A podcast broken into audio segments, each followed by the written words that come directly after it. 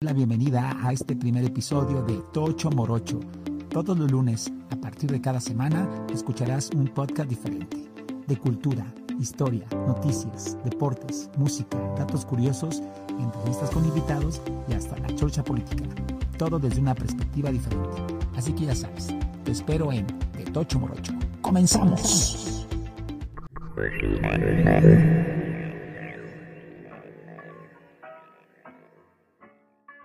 Bueno, bueno amigos, pues bueno, vamos a darle a, esta, a este nuevo capítulo del podcast de Tocho Morocho. Y bueno, como les decía, pues un gusto, un placer estar en este, en este micrófono compartiendo con ustedes muchos temas. Y bueno, hoy un tema que, que se me hizo interesante compartir con ustedes es el tema de que nos ha dejado el COVID. Esta pandemia que obviamente pues ha tenido muchas repercusiones, tanto buenas y malas en nuestras vidas pero sobre todo que nos ha dejado, que hemos aprendido y obviamente tenido, eh, eh, hemos eh, aprendido a utilizar para pues nuestros días futuros en este mundo que pues obviamente está cambiando constantemente y que el COVID ha cambiado. Ya los tiempos como antes no, no, volverán a ser iguales. Así que bueno, vamos a, a, tratar este tema y sobre todo a reflexionarlo más que eh, una reflexión creo que es una parte importante de vida para todos nosotros. Así que bueno, vamos a, ver este tema sobre qué nos dejó, lo positivo y negativo que nos dejó el COVID. Y empecemos con las cosas, pues obviamente negativas, perdón, positivas. Para empezar con lo positivo mejor, ya al final dejamos lo negativo.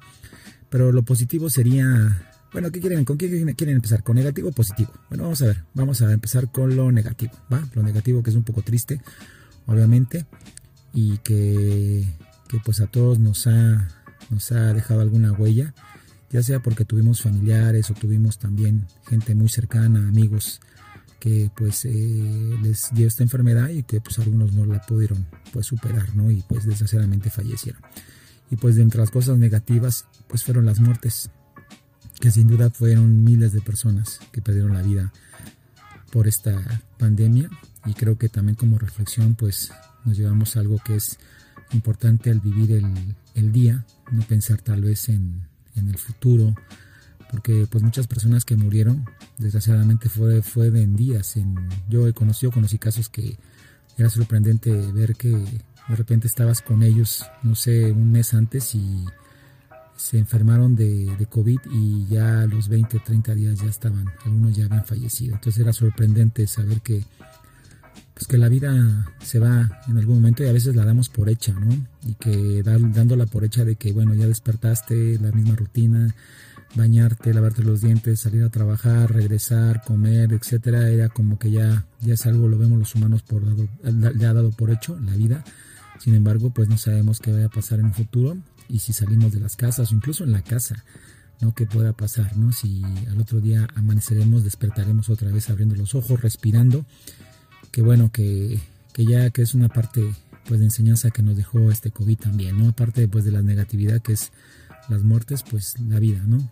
sobre todo valorar la vida y hacerla lo más posible hermosa, porque cada quien hace su vida hermosa o la hace una catástrofe, así que es importante vivir la vida al día y no enfocarse tanto en cosas pues banales, ¿no? Y cosas sin importancia, ¿no? Como enojarse y cosas así, ¿no? Sino hay que disfrutar la vida simplemente, ¿no? Eso es lo importante. Y bueno, pues obviamente pues el dolor, ¿no? El dolor que va ligado con la muerte. Y pues de hecho para muchas personas fue doloroso una pérdida de un familiar, como decía. Y bueno, creo que eso pues cada quien sabe el dolor que es tener a un familiar enfermo y sobre todo bueno que, que fallezca. Y bueno, creo que superar ese dolor pues sí a veces no lo supera, ¿no? A veces es, de hecho no, no, no puede superar y siempre va a estar contigo, pero sin embargo pues hay que salir adelante, echarle ganas y pues como les decía yo, estar al día, vivir la vida intensamente y sobre todo pues recordando a los seres queridos que pues que en este año y el año pasado también se fueron por causa de esta de este COVID. Obviamente y bueno, también está por la parte negativa el miedo y la incertidumbre, ¿no? Miedo pues como le decía, pues al perder el trabajo, a ser contagiados, a no saber qué, cómo actuar, ¿no? Porque muchas veces eh, nosotros, nosotros pensábamos que igual el tener un trabajo pues es obviamente fundamental en nuestras vidas, ¿no?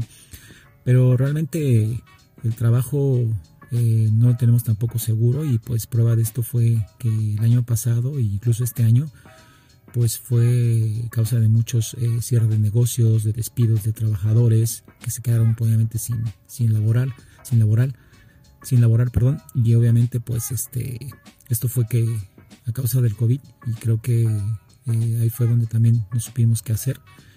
Muchos se quedaron sin trabajo y también algunos incluso tenían miedo a ser contagiados del COVID. Entonces era el miedo a tener qué va a pasar, salgo a la calle, no salgo a la calle, voy a trabajar, no salgo a trabajar. Si no salgo a trabajar, pues no tengo eh, eh, cómo subsistir, cómo, cómo vivir, ¿no? obviamente comprar las cosas, cómo incluso comer, ¿no? Entonces creo que cada quien eh, tuvo una experiencia en su trabajo de despido o igual también el miedo a pues a ser contagiados de este de este terrible de esta terrible eh, covid y bueno el otro fue obviamente eh, el oportunismo no siempre habrá quien se aproveche de la desesperación de otros para enriquecerse o beneficiarse y lo hemos visto con el incremento del precio en la venta de productos eh, ahora necesarios y en la subida de precios, etcétera, en la especulación. Que bueno, como vieron, pues muchos precios se, fueron al alza, ¿no? En cuanto a la gasolina, muchas situaciones económicamente pues eh, se dispararon. Entonces también muchos hubo ahí mucha gente oportunista que, que pues hizo de las suyas y incrementó los, los precios en algunas, incluso algunos eh, alimentos básicos de, eh, para abastecernos eh, en el supermercado, en las tiendas, etcétera. Entonces creo que también ahí fue una parte negativa que hubo muchos ahí, gente que, que se aprovecha ¿no? de estas situaciones para obviamente hacerse hacer dinero. Así que bueno, esa fue una parte también negativa. Y pues obviamente la otra parte negativa fue los efectos económicos, pues la pérdida de empleo, como decíamos, el cierre total de muchas y pequeñas el cierre de total de muchas este, pequeñas y medianas empresas, eh, caída de, de muchas eh, en la bolsa de valores también. Muchos eh, obviamente perdieron, les digo, sus empleos, este, sus negocios, ya no tenían dinero para obviamente pagar a sus empleados. Y bueno, también en este caso aquí en México, que gran parte de México vive del turismo y sobre todo aquí en este lugar donde yo vivo, en Oaxaca, pues mucha gente, de hecho la mayoría, el 95%, 98% creo que Oaxaca vive del turismo y pues sí, obviamente tuvo que cerrar pues muchos hoteles, ya mucha gente no venía, entonces eh, eh, eh, los restaurantes pues obviamente tenían que cerrar y pues recortar personal, así que hubo muchas pérdidas el año pasado y también parte de este, bueno, como que parte de este ya hubo un poquito, un poquito más de recuperación, pero aún así. Entonces creo que esas fueron las, las partes negativas y obviamente eh, ya algunas superadas. Otros pues obviamente emprendedores y dueños de, negocios pues están ahí saliendo poco a poco y bueno, incluso también hubo algunas personas que llegaron a suicidarse por no tener el pago para para para saldar deudas que tenían atrás, ¿no? Pensando que tal vez este si antes de empezar la pandemia que iban a tener ese dinero ya seguro para pagar ciertos, hacer ciertos pagos y pues sin embargo vino esto y hubo un desequilibrio económico pues total y de verdad creo que muchos, muchos sufrieron esa parte económica eh, pues obviamente eh, catastrófica. Así que bueno, esa fue la parte, parte de, las, de los conceptos negativos que tuvo esta pandemia. Y pues por la parte positiva, creo que la parte positiva fue obviamente la menos contaminación, que pues mucha gente pues ya no usaba los autos y obviamente pues no sale a las calles por la cuarentena y obviamente pues ya no hubo tanto tráfico eh, terrestre aquí en las ciudades y pues eso ayudó también a que la contaminación pues disminuyera en muchas ciudades de, pues de, los países, ¿no? Y incluso aquí también en México que disminuyó mucho.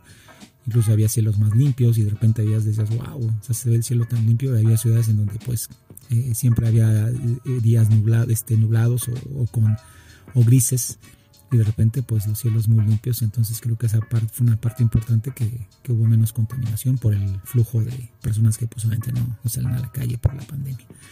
Y bueno otra parte importante también de positiva pues fue el tiempo de calidad con la familia no que fue algo positivo necesario valorado de esta situación obviamente que pues era vivir las 24, las 24 horas del día pues juntos, ¿no? Que los papás, la, mamá, los hijos, y pues tenían que ocuparse pues en tareas para pues no aburrirse y que pues algunos eh, jugaban, algunos, eh, algunos incluso hasta se aburrían, pero bueno, algunas familias sí lograron salir adelante y creo que, creo que fue afianzar y reafirmar lazos eh, por esa por, esa falta de tiempo que tal vez no hubo en tiempos atrás y que pues ahora eh, por la pandemia pues tenían que convivir más tiempo. Entonces algunas familias sí llegaron a unirse otros no otros realmente incluso se caían gordos. Por ahí comenta ahí que si tú viviste con tu familia mucho tiempo en esta pandemia, si obviamente te caían gordos o la verdad si afianzaste más los, los, los lazos con ellos, con tu papá, con tu mamá, eh, con los hijos, entonces ahí con tu pareja, o sea, si realmente tuviste ahí una, una, cierto aporte positivo o negativo. Entonces, ahí coméntalo cómo te fue a ti en lo que es la pandemia, si, si la pasaste bien o realmente fue algo muy, muy castroso, ¿no? De repente, ¿no? Pero bueno, ahí ya, tú, tú ya ahí comentarás eh, cómo fue tu experiencia acerca de eh, vivir las 24 horas del día pues todos juntos y pues, sin saber cuántos meses fueron, tal vez fueron como unos 5 meses, 4 meses, tal vez en algunos países fueron más no lo sé, pero pues ahí coméntalo. Y bueno, eh, ¿qué otra parte fue? La solidaridad. La solidaridad que bueno, en esta pandemia, que bueno, que mucha gente salió a, donar también pues eh, cubrebocas, mascarillas y que obviamente esa fue una parte importante porque mucha gente que pues no usaba el cubrebocas o que no tenía para, incluso para comprar un cubrebocas pues salieron a repartir a, pues a las empresas, a escuelas, bueno escuelas no, pues estaban cerradas pero sí tal vez algunos a la calle más que nada a repartir pues este pues esta esta mascarilla que puede ser importante para y es importante todavía para obviamente eh, evitar el contagio del el COVID. Así que esa es una parte importante de la solidaridad. Otra parte también que fue la creatividad que, bueno aquí muchos eh, artistas mucha gente que es creativa pues en su casa estuvo trabajando mucho tiempo, incluso salieron muchos escritores de libros, eh, eh, muchos diseñadores, hubo mucho, mucho, mucha creatividad en este tiempo de, confinamiento en, países y creo que esa fue una parte importante porque nos hizo sacar a relucir nuestros talentos como creadores, ¿no? Como creadores que era lo importante, ¿no? Eso, es, era muy, muy, muy, muy visto en algunas personas que decía yo, pues trabajaban como cantantes, como compositores, incluso tú igual como una persona normal, que a lo mejor no tenías esa parte de, te gustaba dibujar, pero nunca la habías hecho, entonces te tuviste mucho tiempo para tal vez aprender a dibujar, para aprender a cocinar, que igual mucha gente pues cocinaba en su casa y muchos aprendieron a cocinar. Y bueno, pero cuéntame tú qué, qué, qué cómo, cómo fue esta parte de la creatividad, si tuviste algún como hobby y pues lo llevaste a cabo y tomaste clases también incluso en línea, ¿no? Que obviamente pues tomar también fue muy de moda tomar clases en línea en los famosos cursos, ¿no? En talleres que hay en algunas páginas donde pues hay cursos de muchísimos, muchísimos desde aprender idiomas hasta aprender eh, cómo hacer algún eh, vestido, cómo eh, hacer algún dibujo, como incluso edición de video, cosas así donde pues se aprendió en casa y pues no tienes que salir. Así que bueno, una parte importante fue la creatividad. Y bueno, también la otra parte pues fue la valoración de las nuevas tecnologías, que eso sería importante porque, pues, les decía yo, mucha, muchos obviamente no iban a la escuela, la mayoría no iba a la escuela y, casi todo el mundo iba a la escuela, me he dicho, ni al trabajo, entonces todo era pues por videollamadas, incluso el, la plataforma Zoom, pues creo que fue de las plataformas más visitadas y la de, la de Google Meet, que aún se siguen eh, utilizando, pero creo que fue el boom de todo, de todo esto. Y fue algo pues importante porque imagínense ustedes hace no sé 10 años simplemente pues si hubiera estado esta pandemia pues yo creo que hubiera sido fatal tal vez. No sé cómo nos hubiera ido si no hubiéramos tenido esas plataformas para nuestros trabajos nuestras escuelas cómo nos hubiéramos comunicado.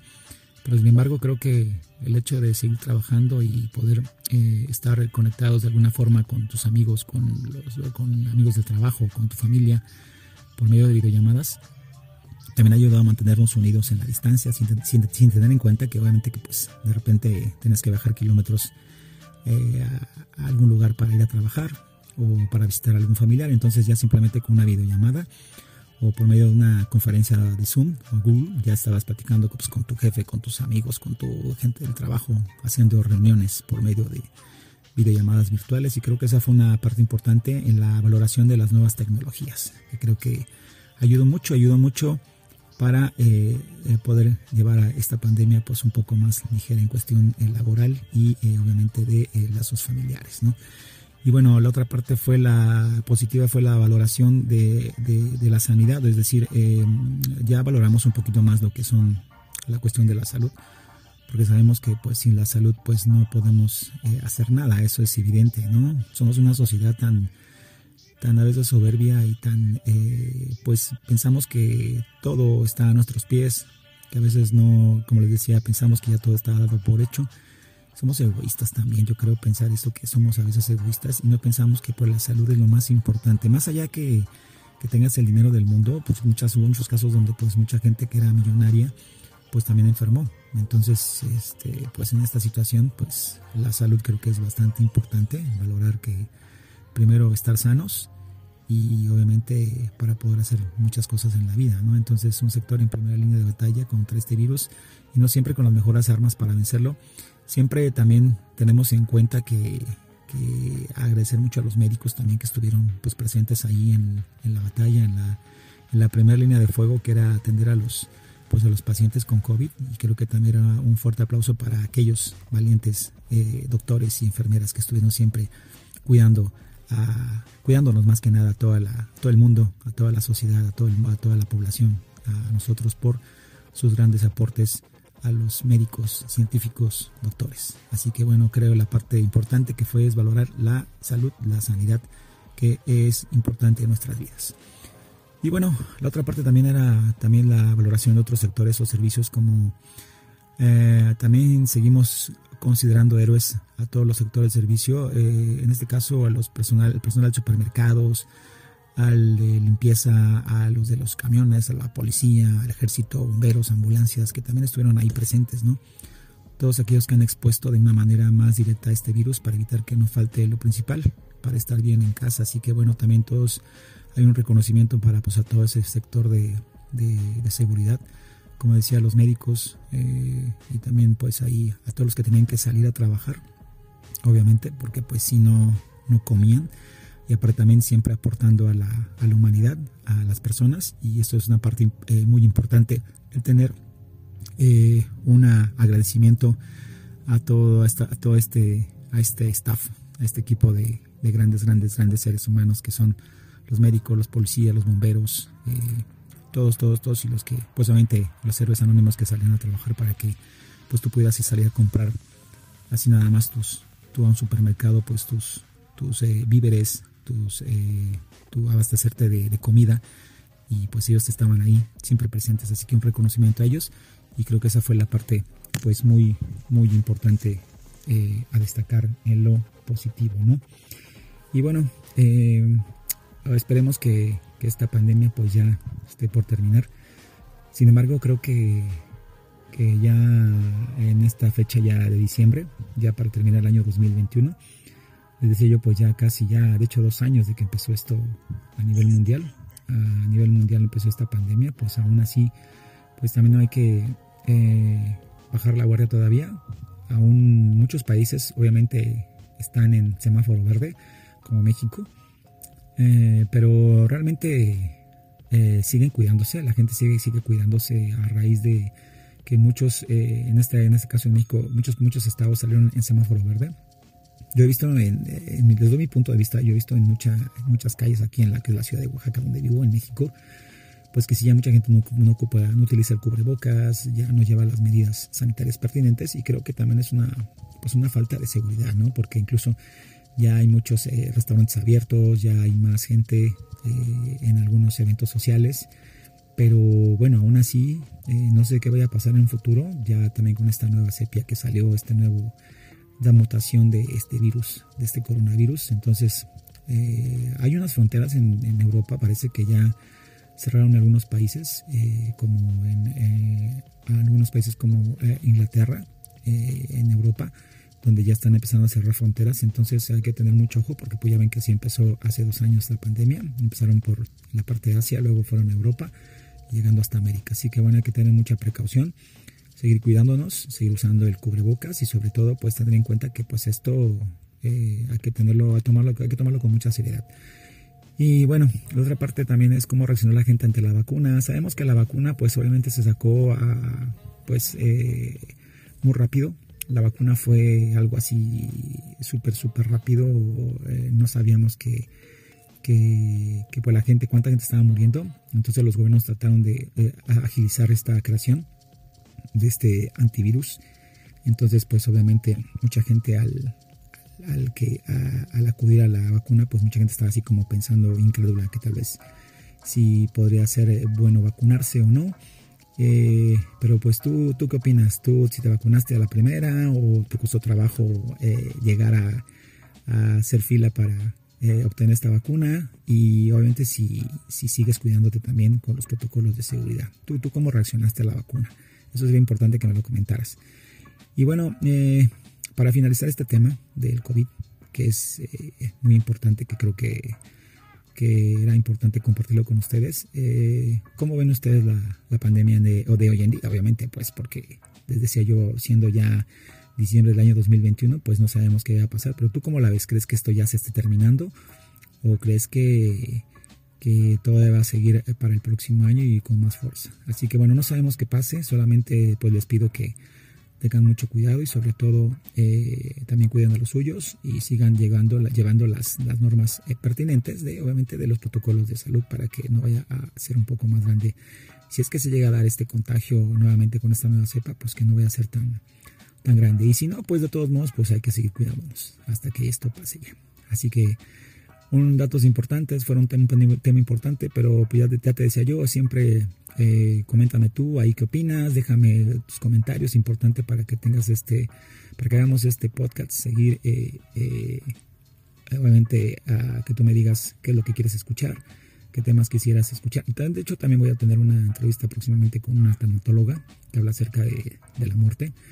los expertos en, psicología, psicología, en tanatología, pues obviamente llevan esta a cabo esta parte de preparar a las personas para el deceso de algún familiar o incluso el de, de personas que tienen ya obviamente tienen alguna enfermedad terminal. Entonces vamos a platicar más adelante, obviamente en otro podcast, con el, el tema de la tanatología, ¿no? Eh, cómo puede ser, cómo puede, puedes tú eh, tal vez si tienes algún familiar o prepararte o prepararnos porque sabemos que a fin de cuentas no es un tema tabú, ¿no? Como antes, ¿no? Sino sabemos que pues algún día vamos a ir para allá, no sabemos cuándo, para siempre estar preparados y sobre todo también pues prepararnos para algún deceso de alguna persona que, es nuestro algún ser, algún ser querido. Así que próximamente tendré esa entrevista con una experta en tanatología.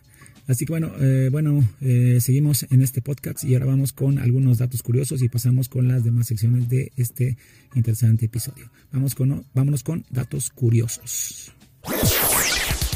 Y estos son los datos curiosos. ¿Sabías que? ¿Sabías que TikTok tiene más de 800 millones de usuarios activos al mes en todo el mundo? 20 horas. ¿Sabías que WhatsApp es la app de mensajería más utilizada con un 90% a nivel mundial? ¿Sabías que el video más visto en la historia de YouTube es la versión en inglés de la canción infantil Baby Shark Dance con 7.5 billones de visualizaciones, seguido del videoclip Despacito de Luis Fonsi con 7.11 billones de visualizaciones? ¿Sabías que los dibujos animados que nos han hecho creer que a los ratones les gusta el queso, pero en realidad no es así? ¿Sabías que en Bangladesh hacer trampas en un examen está castigado con pena de cárcel? Bueno, bueno, bueno amigos, vamos ahora con los eh, lo que son los gadgets.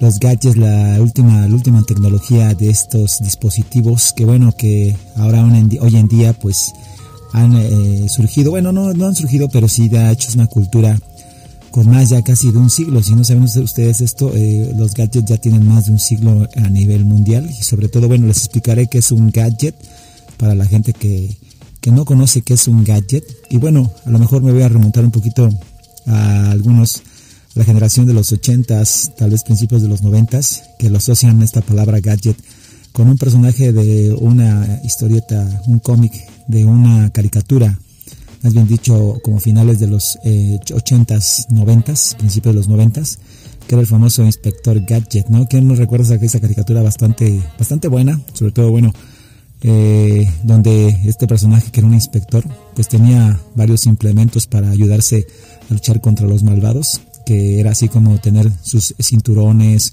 era como un tipo robot, el inspector Gadget, donde pues tenía relojes, tenía muchas cosas para obviamente ayudarse a combatir a los villanos de este esta caricatura. Así que bueno, pues no está tan desviado el, concepto porque fíjense que bueno, según el portal de curiosity.es que está en internet, les explico que es, les explico que es un gadget.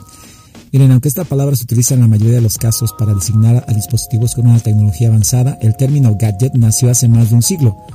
La definición de gadget es, eh, han sido creados con un propósito y una función. Eh, suelen ser pequeñas, eh, pequeñas proporciones, muy prácticos y casi siempre presentan una novedad. Muchos gadgets además tienen un diseño más ingenioso que el de la tecnología corriente. Los gadgets están por todas partes y por eso tienen tantos sinónimos. Es un aparato, puede ser un aparato electrodoméstico, un dispositivo, un artefacto, eh, etcétera. Si miras a tu alrededor, seguro que tienes alguno a, a la mano. Así que bueno, ya sabes, los gadgets son como pues un celular, un smartwatch, que es un reloj eh, inteligente.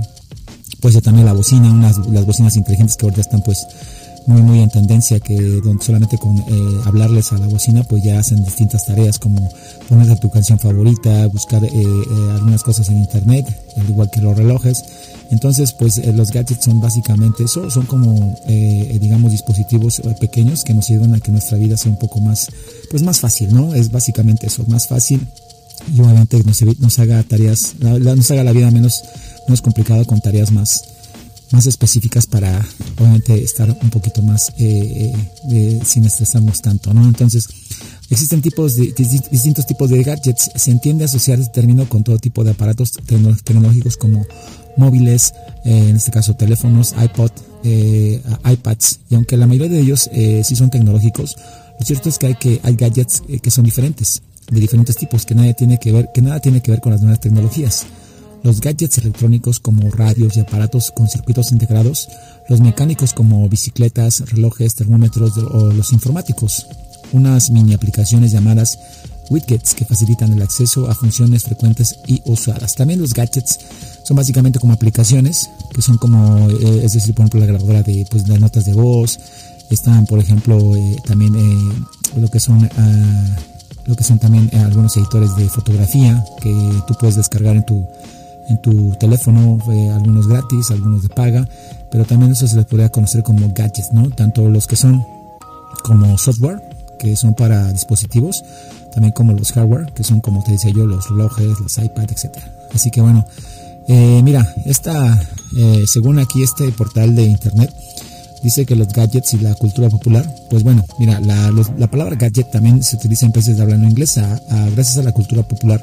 Por ejemplo, en Francia y otros países, europeos se extendió gracias a la serie de dibujos animados El Inspector Gadget, cuyo protagonista es un detective torpe y despistado, y que iba equipado con un sinfín de artilugios que salían de su sombrero, como una mano con un paraguas o un radar. Así que bueno, ¿se acuerdan de esa serie? Como decía, ¿no? De esa caricatura que bueno, que era bastante buena.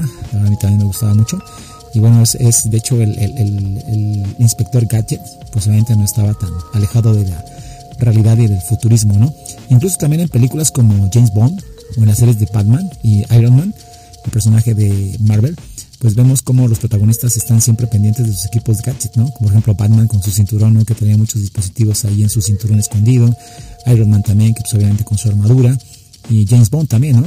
El famoso James Bond de hace mucho tiempo, que pues hasta últimas fechas en sus últimas películas, pues eh, se basa básicamente en tener eh, pues distintos tipos de, armas escondidas eh, disfrazadas con gadgets como son relojes en su automóvil incluso hasta en la ropa. Entonces esos son los gadgets no que les decía yo como facilitarnos la vida y justamente pues para que nos ayuden en nuestras tareas diarias.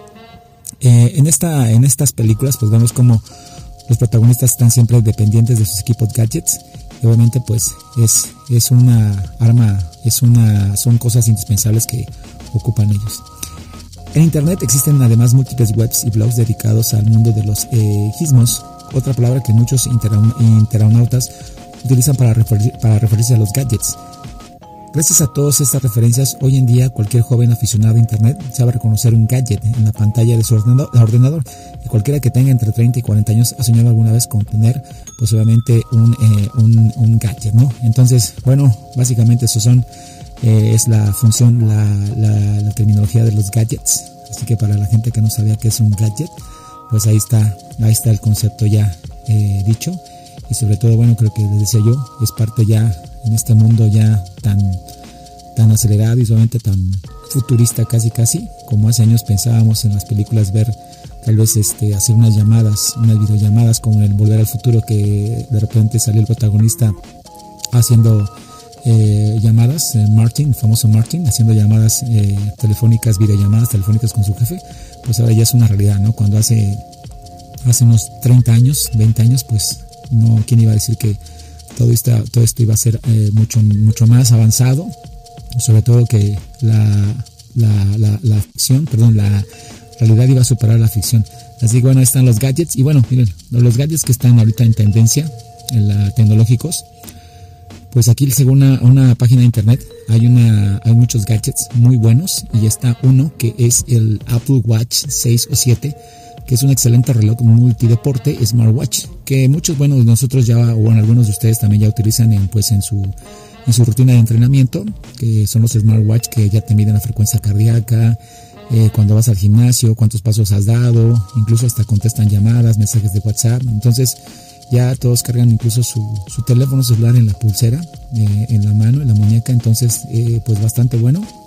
Y bueno, aquí está este smartwatch, pues es una, una, una, buena opción, es de iPhone. Y bueno, miren, aquí tengo que este smartwatch que es el, el Apple Watch 6 o 7, eh, pues tiene los siguientes, las siguientes funciones que el modelo GPS te permite hacer llamadas y mandar mensajes desde la muñeca, mide tu oxígeno en sangre y con una app y sensor controla tu ritmo cardíaco.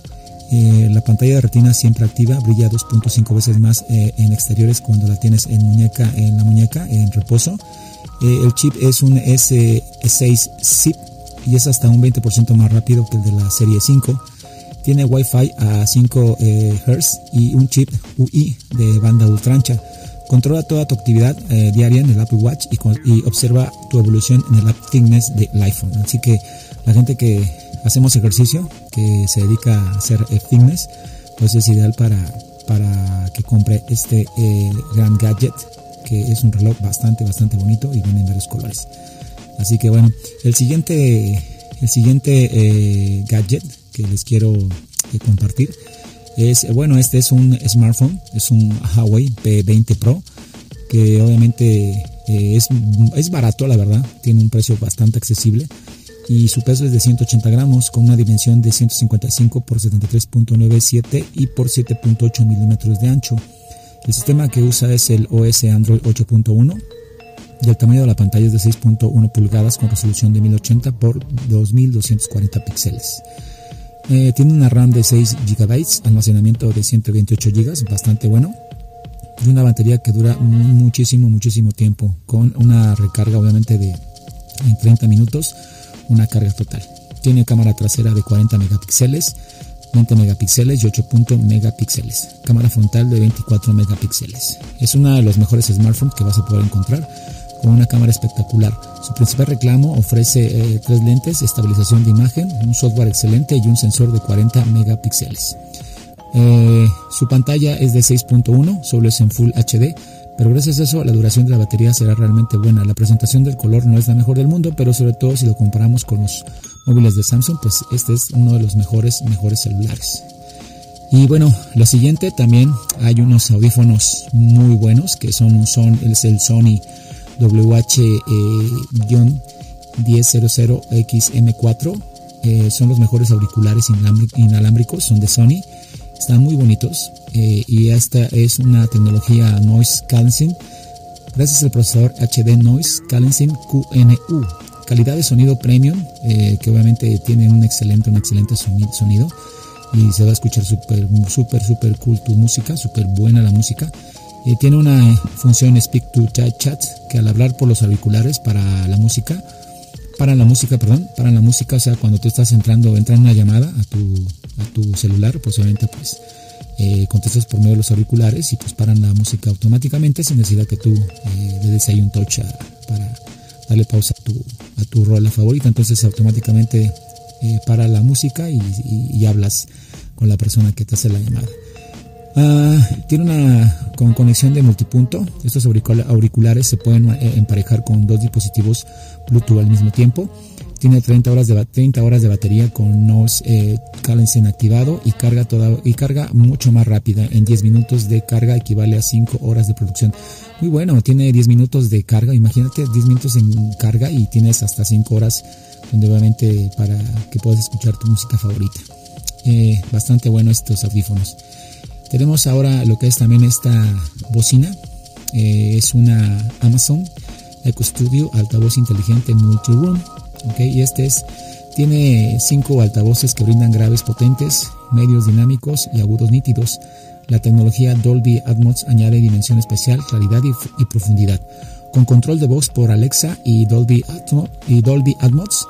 Y tiene entrada de 3.5 milímetros, mini óptico. Y eh, obviamente la puedes encontrar en pues, bastantes plataformas.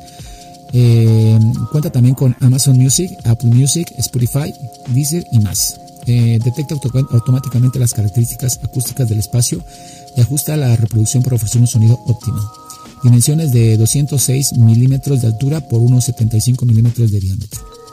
Con un peso de 3.5 kilogramos. Pues bastante bonita, muy práctica. Sobre todo puedes llevarla, pues, si vas a la playa, puedes llevarte tu música preferida, escucharla con tus amigos y un buen sonido porque tiene un muy potente sonido, la verdad. Este es uno, más, uno más de los gadgets que les quiero compartir. Y tenemos aquí, este reloj también está muy precioso, está bonito. Incluso viene en un color plata, que es como tipo retro de los 80s.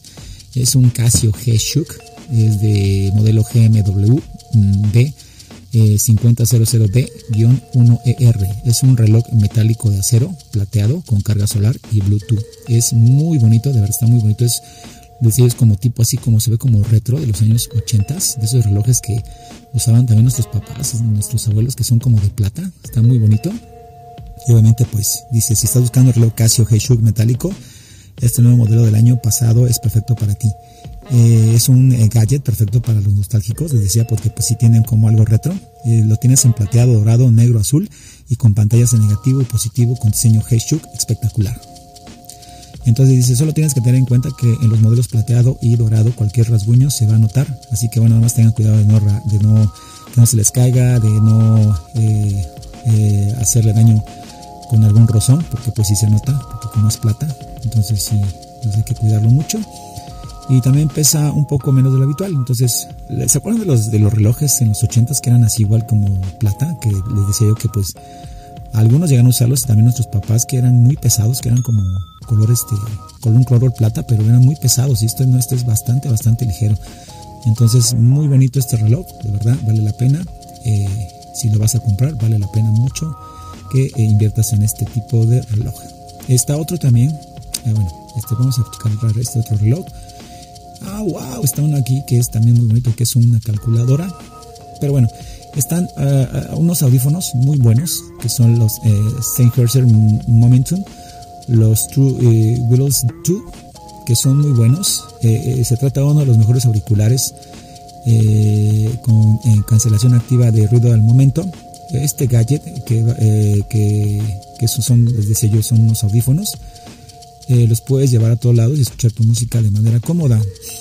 Son algo caros, su principal, su principal obstáculo es que sí son caros, pero son, son una gran mejora frente a la primera visión. Disponen de mejor duración de batería, cancelación de ruido activa, nuevo diseño que ajusta mejor, se ajusta mejor a la oreja. Son los, los estos, estos audífonos pequeñitos que solamente pues, los pones en los, en los, oídos y obviamente tienen un sonido bastante bueno, pero sí, sí están bastante caros porque el precio está en 187.63 euros. Entonces conviértalos a dólares o a pesos y son bastante caros, pero pues el sonido vale la pena eh, de estos audífonos y vale la pena si los vas a comprar, pues obviamente también cuidarlos porque sí, son bastante caros, pero son muy buenos.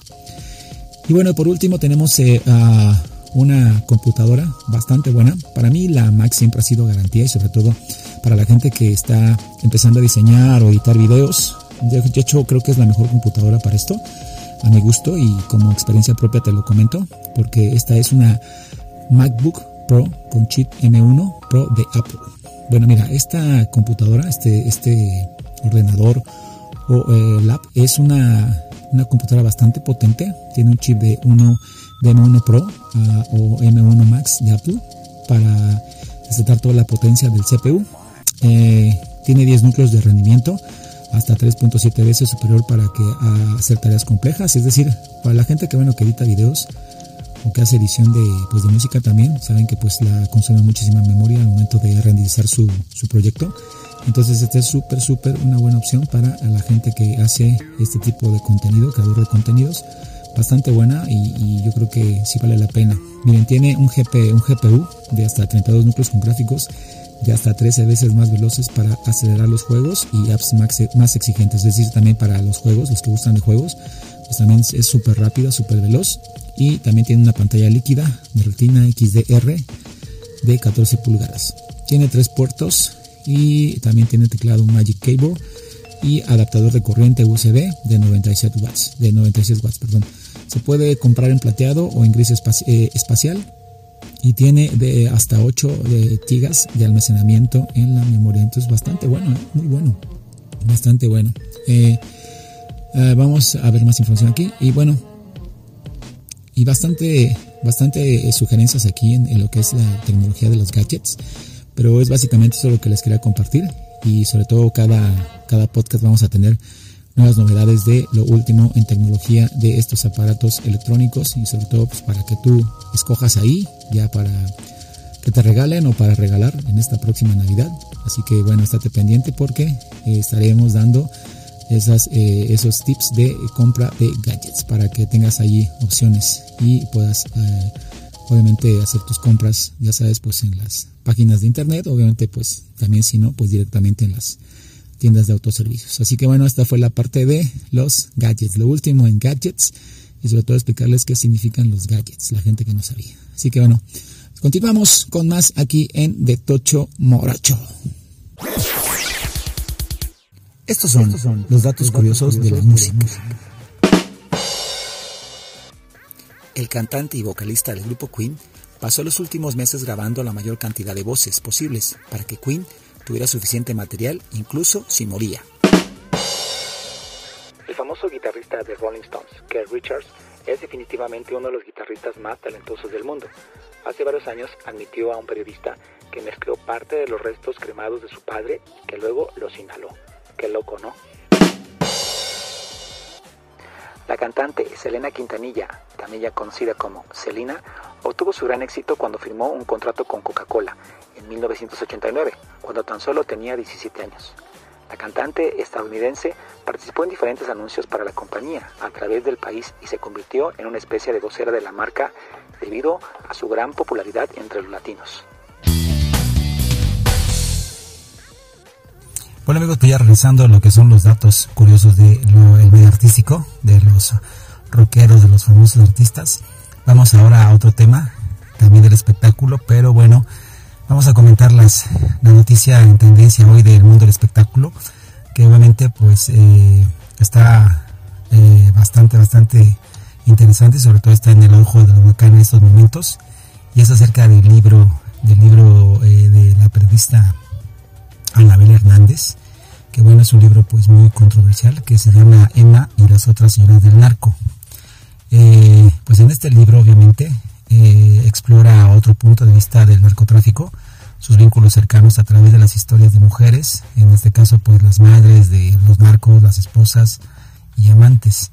Y obviamente pues eh, ahí en este libro que ya salió a la venta a partir de el día 30 de noviembre, pero ahorita se va a conocer el 5, el 4 de diciembre, o sea, ayer, eh, este libro en la feria de el libro de Guadalajara, eh, donde, bueno, pues dejan ahí algunas evidencias y muy mal paradas a muchos actores, muchas actrices del medio de la conducción también, y obviamente pues del medio artístico.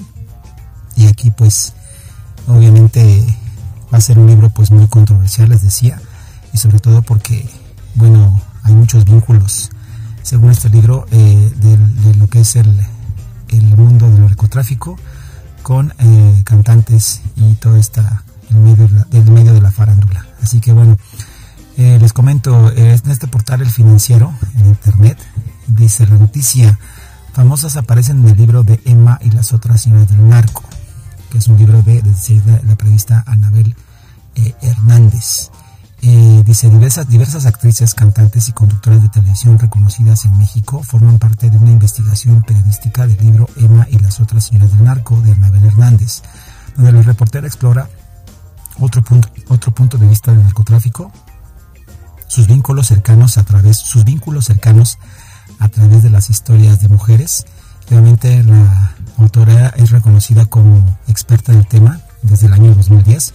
Publicó una de sus obras más famosas, Los Señores del Narco, un acercamiento a lo que ocurre en este negocio multimillonario, que pues que sabemos que a nivel mundial el narcotráfico pues genera muchas ganancias, obviamente eh, ganancias digamos turbias, lavado de dinero también, hay muchas empresas que también de narcotráfico y que pues obviamente generan muchísimo dinero, son millones, miles de millones de dólares obviamente y pues eh, en este libro pues hay una investigación, por eso es que hay una investigación de actrices, conductores, eh, conductoras y también pues actores de eh, el medio del espectáculo.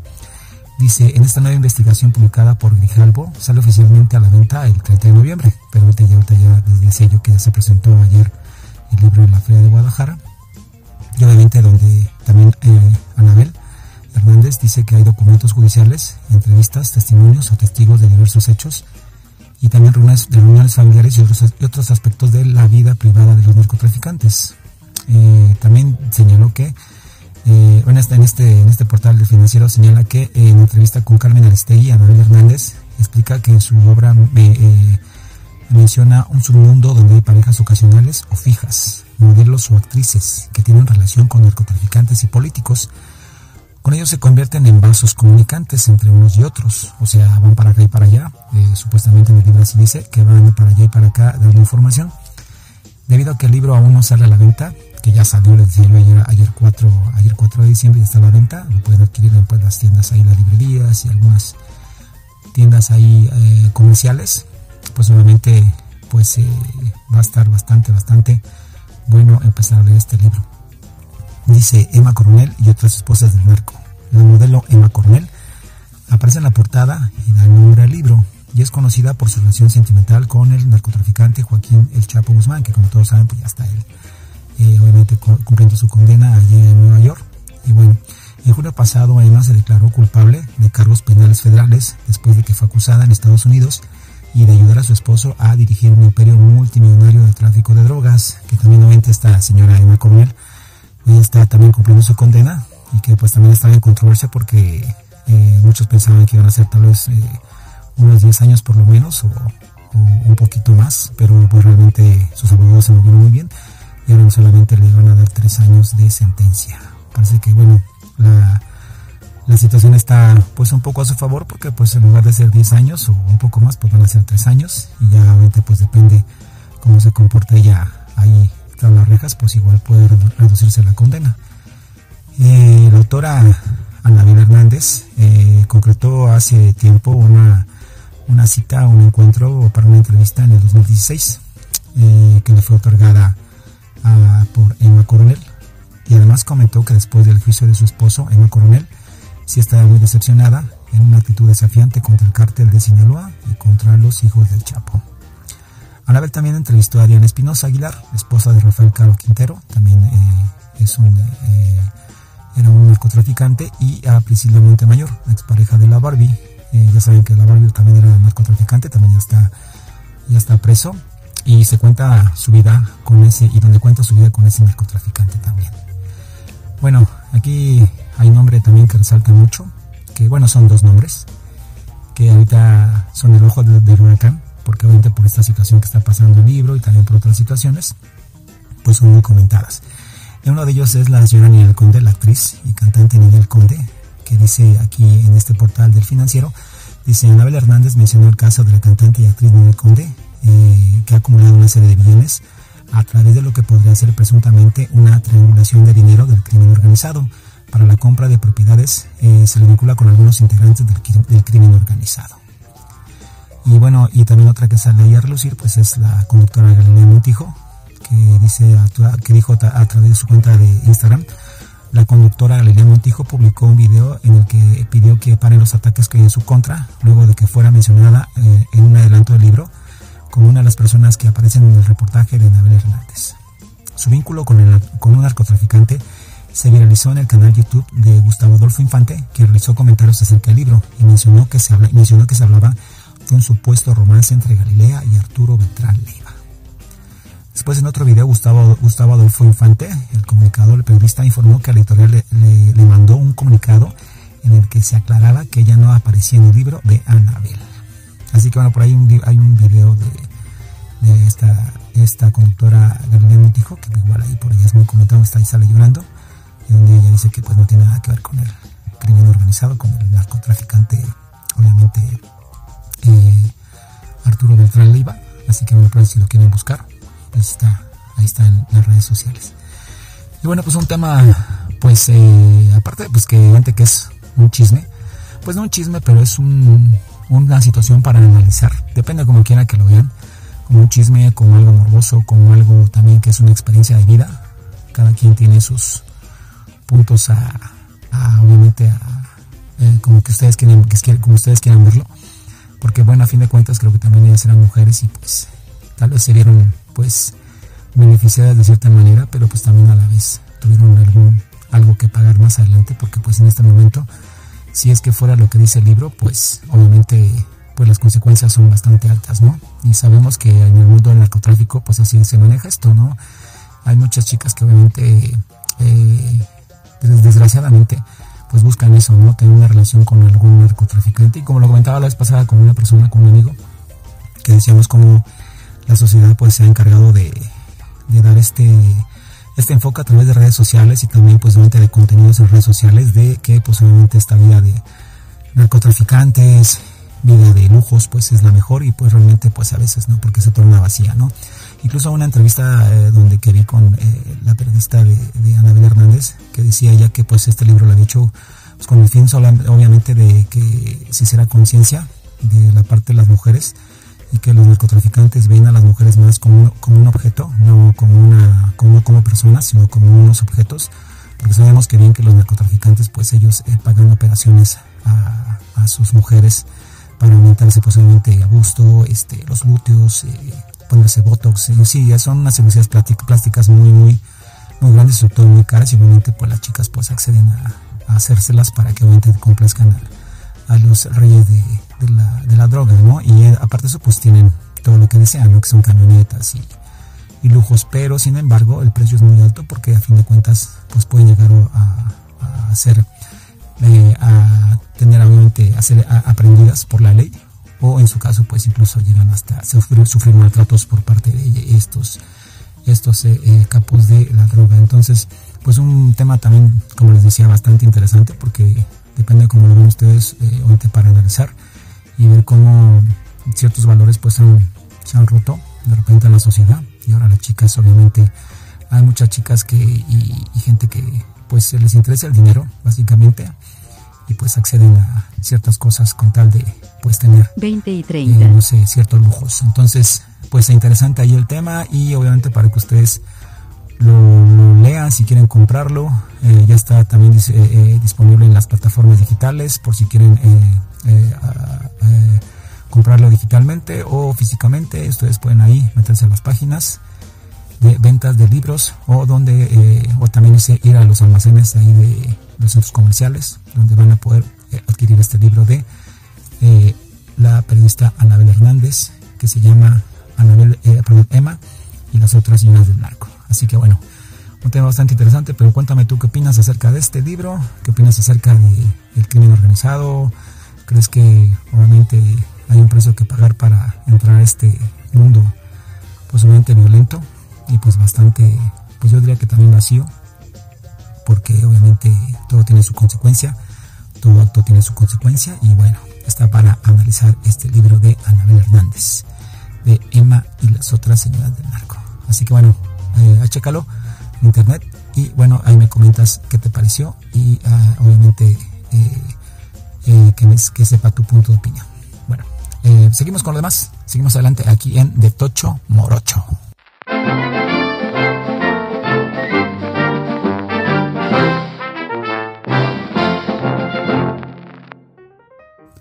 Bueno, pues ya regresamos de, bueno, pues ya regresamos a De Tocho Morocho.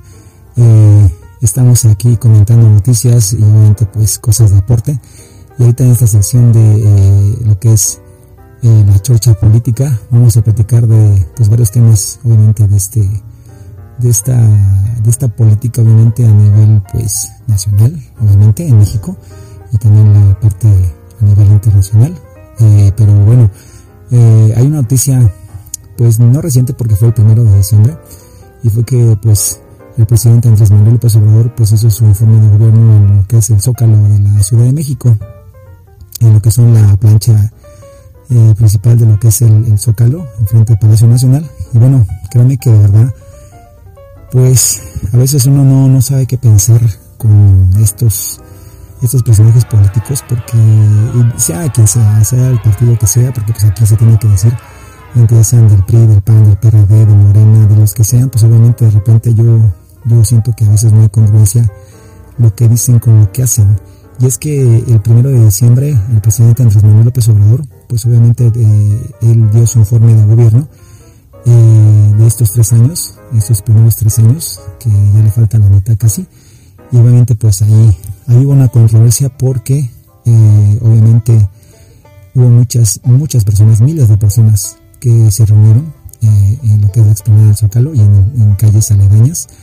Y de verdad, créanme que, hay mucha gente que incluso no sé si tenga cubrebocas o no tenga cubrebocas, pero bueno, la mayoría veo que sí tiene, pero es muchísima gente.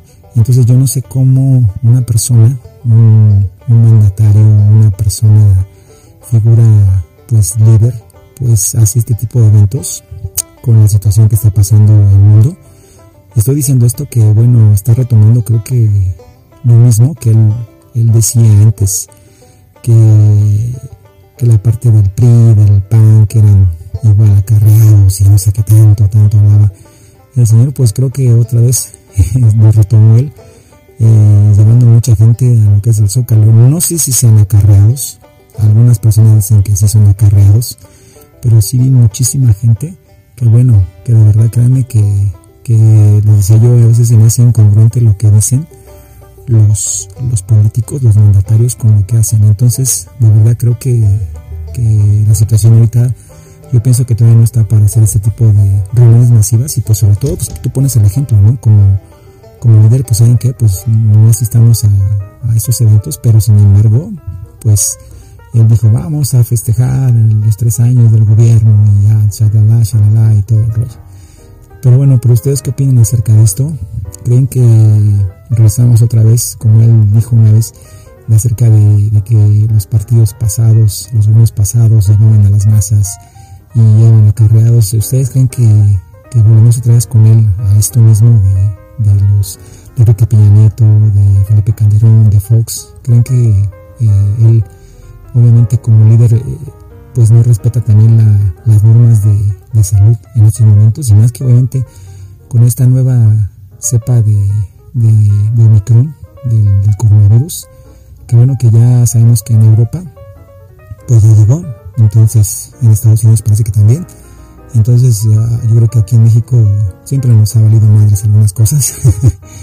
Y de verdad creo que es de pensarse y esperamos que pues no haya contagios para enero para el próximo año porque de verdad les digo hubo muchísima gente el día miércoles primero en la CDMX para hacer este tipo de evento de AmblioFest así que bueno se los dejo a ustedes. Comenten comenten ahí qué es lo que ustedes piensan acerca de estos de este de este de esta parte del presidente.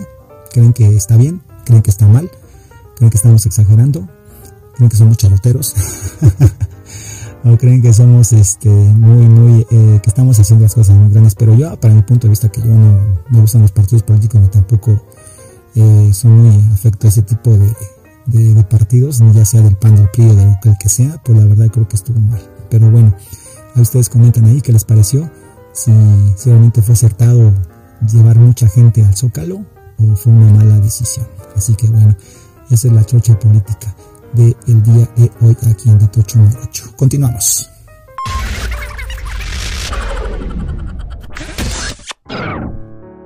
Y bueno, para ya casi finalizar este primer podcast, este primer episodio de, de Tocho Morocho, eh, sobre el tema del COVID. Eh, una reflexión. ¿Ustedes creen que en estos momentos, eh, bueno, obviamente resulta difícil vislumbrar el día en que la pandemia del coronavirus pues eh, sea un recuerdo del pasado. Eh, las consecuencias de esta crisis global que afecta a todos y no eh, entienden nacionalidades, ni, ni piel, ni, ni biomas, ni etnias, ni convicciones o patrimonios, pues obviamente eh, pues afectó a todos, ¿no? Eh, pero ustedes creen que cuando llegue ese día en que ya todo esto obviamente se acabe, esta pandemia ya se acabe totalmente, digan ya no hay nada, ya todos estamos bien, que, que, lo, que obviamente será difícil, pero si ustedes eh, llegaran en ese día, ¿ustedes creen que, que habremos cambiado eh, para bien?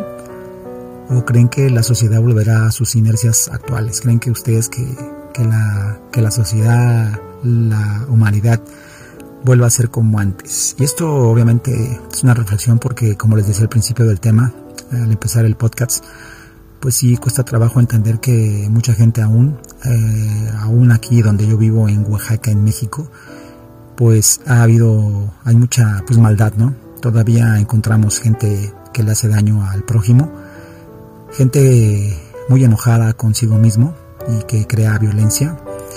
Y obviamente que, que esto conlleva pues obviamente a situaciones más, más todavía aún más, más serias y sobre todo de pensar. Entonces, pues no se cuesta concebir un peligro social potencialmente más instructivo para su carácter igualitario que la incomparable amenaza del COVID-19. Creo que es una cuestión global que no puede abordarse con eficacia en estos momentos y recurre a recetas locales y que necesitan una cooperación universal desde una óptica pues obviamente mundial, ¿no? Esto se trata de un problema a nivel mundial y sobre todo el comportarse, el aprender de estas de este de este virus, aprender de esta pandemia, pues es importante para que nos haga pues mejores humanos y también mejores personas y sobre todo mejores y más empáticos con, pues, con la gente que nos rodea y con todo, con todo el ser humano que habita este planeta. Eh, yo sé que aunque no sea el momento para reivindicaciones ideológicas o sociales, al menos hasta rendir el adversario, esta crisis puede ayudarnos a cambiar nuestra mirada sobre ciertas cuestiones de una enorme importancia. No se puede variar, por ejemplo, la mentalidad eh, de tal vez sálvese quien pueda, eh, desde obviamente como cuando fue el, caso del cambio de la caída del muro de Berlín hasta el final de la Guerra Fría, que obviamente retomando la historia eh, pasada, que pues no vimos ningún cambio eh, con estas situaciones de la caída del muro, de la Guerra Fría al finalizar, que obviamente el ser humano no ha aprendido y es difícil para nosotros. Creo que como decía alguna vez en uno de mis videos de YouTube, creo que el peor depredador del humano es el propio humano, así que incluso de la, de la naturaleza y de los seres vivos es el peor humano. Entonces todavía creo que no estamos preparados, no sé si hemos avanzado o hemos retrocedido en esta, por esta pandemia. Espero que hayamos aprendido la mayoría, pero creo que lo dudo, sin duda alguna, porque les decía yo, aún viendo aquí en el rayador, caminando por las calles de aquí de mi hermoso Oaxaca y mi hermoso México, aún sigo viendo gente que aún causa daño al otro y no es simpática con los demás. Pero la pregunta es, ¿podría esta pandemia global, global, global dar, una, un lugar a una suerte de revolución social? Es decir, una revolución es, eh, tan inédita como la propia pandemia. Eh, no sé si sea así, que esta revolución sea diferente, que sea una transformación. Eh, es difícil, es difícil entenderlo y obviamente que, que queda solamente eh, generar eh, confianza, generar amor, generar paz y sobre todo siempre decía yo la palabra empatía, que no es que esté de moda, pero ser empático con los demás es bien importante porque eso nos lleva a ser un poco eh, o mejores seres humanos de lo que, de lo que somos ahora. Así que bueno, eh, espero que, que, esta cuestión de reflexión les haya servido y sobre todo pues cada quien reflexione como más le parezca y obviamente esta pandemia la tome como aprendizaje propio y sobre todo para que en un futuro las generaciones eh, sepan de todos los de todo el daño que causó y sobre todo de cómo nos fuimos cómo fuimos evolucionando a través de estos tiempos estos ya dos años ya casi de pandemia que aún todavía no terminan y no sé qué vaya a pasar en el futuro, eh, pero bueno, esperemos que esto ya esté terminando. Así que bueno, continuamos. Bueno amigos, pues ya llegamos al final de este podcast. Gracias, muchas gracias por escucharme y sobre todo por eh, eh, darle al, primer, darle clic al primer episodio de mi capítulo de podcast de Tocho Morocho. Y pues ya para aligerar esta situación, de estas situaciones de lo que es el COVID, vamos a, voy a dejarlos con una rola bastante buena, de muy setentera, del año de 1979, del señor Patrick Hernández. Les, les comento, Patrick Hernández es un cantante francés de padre español y madre italo-austriaca, muy conocido a finales de la década de los 70 por su canción, pues obviamente una canción, un clásico de setentero que es Born to Be Alive, que bueno, se ha bailado por mucho, se ha bailado por mucho tiempo pues en discotecas, en antros, aún todavía en los antros, y creo que es un, ya es un tema emblemático de todo lo que es, ya de catálogo, de todo lo que es la música a nivel mundial, obviamente de este eh, cantante Patrick Hernández, que es un buen, buen, buen, un buen cantante y sobre todo eh, un título de canción que es muy bueno para echar para arriba, que se llama Born to Be Alive, nacido para estar vivo, que creo que es de los temas favoritos y de mis favoritos para darle darle pilas al día y para levantarte con mucho ánimo. Así que ya saben, escuchen siempre levantarse música positiva, no escuchen noticias negativas y siempre procuren llenarse cuenta de alegría, de optimismo y juntarse con gente súper positiva. Y qué bien que es empezar el día con Born to Be Alive, un clásico del año de 1979 del señor Patrick Hernández. Así que los dejo con él. Bueno, muchas gracias, donde quiera que estén. Buenas noches, buenas madrugadas, buenos días, buenas mañanas, buenos medios días. Y sobre todo donde quiera que me escuches, en México, en Estados Unidos, en Europa. Te mando un abrazo, muchas bendiciones y cuídate mucho. Ya sabes, cuida a tus seres queridos y sigue, sigue, sigue obviamente eh, haciendo cosas que te gusten, que te apasionen y sobre todo cosas que te llenen el alma. Así que bueno, vámonos con Patrick Hernández. Nos vemos en un próximo episodio de, de Tocho Morocho. Bye, hasta la vista. Amigos, bye.